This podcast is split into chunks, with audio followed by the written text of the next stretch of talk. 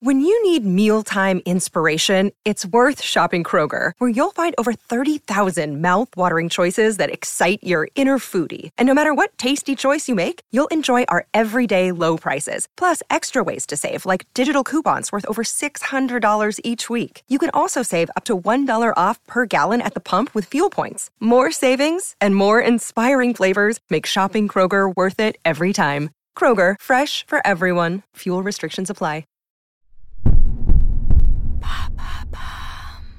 Quels sont les pires clichés des comédies françaises? Merci d'avoir posé la question. Les comédies françaises divisent les cinéphiles. Pour certains, ce sont des films sans grande créativité et médiocres. Pour d'autres, ce sont des petits bijoux d'humour sans prise de tête pour passer un bon moment. Quand j'ai besoin de me détendre, je me tourne volontiers vers une bonne petite comédie. Leur ambition principale est de nous divertir et c'est déjà beaucoup. Si plusieurs films de comédie bien différents voient le jour, on distingue tout de même pas mal d'ingrédients similaires pour réaliser la recette qui plaira au plus grand nombre. Il y a des points communs à toutes les comédies populaires? Il y en a qui reviennent souvent en tout cas. Pour séduire un public large, ce qui marche, c'est l'identification. On s'attache à des personnes qui nous ressemblent, c'est pourquoi on retrouve des profils du quotidien, des ouvriers, des salariés, des commerçants. On a aussi envie de retrouver des gens qu'on connaît. Et dans les comédies, ce qui fait plaisir, c'est qu'ils sont souvent caricaturaux. On a tous dans notre entourage le beauf, le fêtard, le célibataire ou encore la bimbo girly. La bande de potes en vacances, c'est un cliché qui fonctionne. Plus ils sont excentriques, plus on s'en amuse. Et s'ils ne sont que deux, ils sont forcément d'un caractère opposé, source de rebondissements comiques. Rappelez-vous Thierry Lhermitte et Jacques Villeray dans le dîner de cons.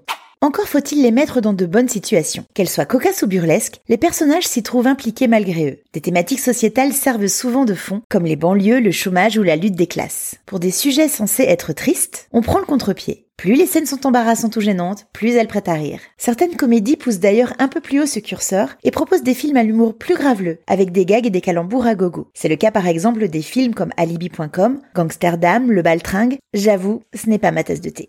Heureusement, il y a plein de comédies françaises très bien écrites, avec des dialogues plus subtils et des répliques ciselées, sachant intelligemment mêler les sujets graves et la comédie. Ces dernières années, les réalisateurs Olivier Nakache et Eric Toledano en sont de talentueux représentants, avec des films comme Intouchable, Hors Norme ou Le sens de la fête. Il y a les comédies familiales aussi.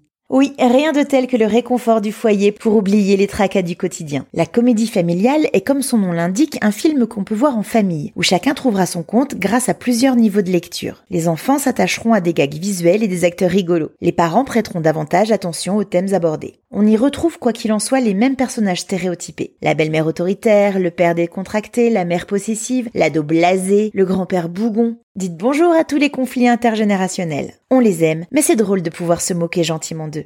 Mais ce qui caractérise principalement une comédie familiale, c'est l'avalanche de bons sentiments. Ne boudons pas la fraternité, l'amitié, la gentillesse ou l'amour. On en a bien besoin dans ce monde de brutes. On peut rire et verser une petite larme d'émotion, ça fait du bien. Si en plus le film nous offre de belles leçons de vie à transmettre ou une morale à suivre, c'est réussi. Et quelle est la comédie française qui a le plus cartonné en salle? Louis de Funès et Jacques Tati ont laissé un bel héritage, et les comédies françaises se hissent bien souvent en haut du box-office à leur sortie. Un bon casting est toujours une valeur sûre pour contribuer à la réussite d'un film.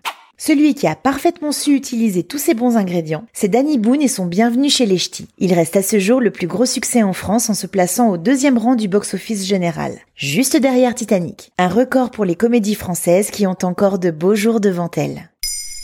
Maintenant, vous savez. Un épisode écrit et réalisé par Béatrice Jumel. Ce podcast est disponible sur toutes les plateformes audio. Et si cet épisode vous a plu, n'hésitez pas à laisser des commentaires ou des étoiles sur vos applis de podcast préférés.